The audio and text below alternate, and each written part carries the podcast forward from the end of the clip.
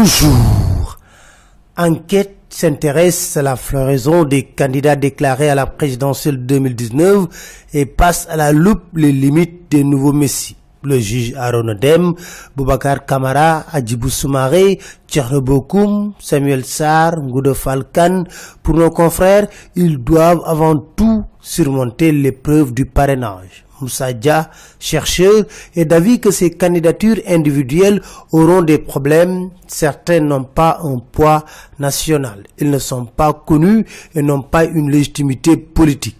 Un candidat qui voit son dossier se corser, c'est Karim Wad, nous dit Vox Populi. Selon nos confrères, le tribunal départemental de Dakar s'est déclaré incompétent pour statuer sur son cas et le renvoie au Koweït où il s'est inscrit. Ses avocats crient au scandale et annoncent une saisine de la Cour suprême. Selon l'AS, Karim Wad va saisir la Cour suprême emprisonnement de Hassan Diouf. Selon les échos, la Cour suprême des États-Unis et la Cour d'appel d'Orléans réclament la tenue du procès. Le procureur général américain, le directeur exécutif de Human Rights Watch, le commissaire des Nations Unies pour les réfugiés exigent la tenue de son procès.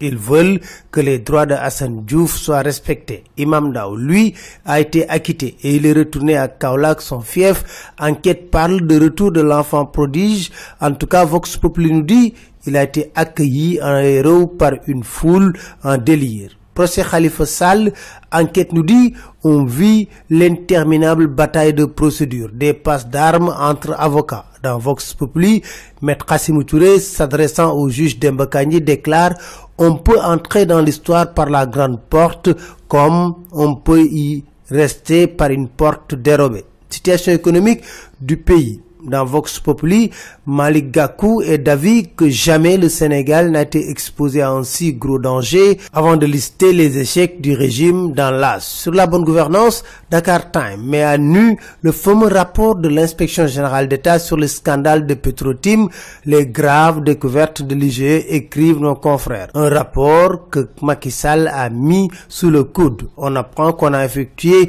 pour le compte de Petrosen un virement de 1 milliard 500 millions dans le compte numéro FR 76 3000 30 30 10 000 78 01 41 44 42 à la banque SGBS de Paris. Macky Sall a signé un contrat pour Petrotim, la société de son frère Alusal, alors que la société n'avait pas les capacités financières. Mieux, il a bloqué le rapport d'audit de Petrotim dont son frère Alusal était le gérant équipe nationale. Selon l'AS, Alucissé a lancé ses nouveaux chantiers. Pour lui, l'année 2019 est une année importante pour le football sénégalais. Dans les échos, Alunsar crache ses vérités. Désormais, dit-il, aucun lutteur ne va entrer au stade avant 14 heures enfiler un gambe de 9h à 20h, aucun organisme ne peut le supporter. Parlant de la crise avec les lutteurs, il déclare nos portes sont ouvertes aux lutteurs en activité, pas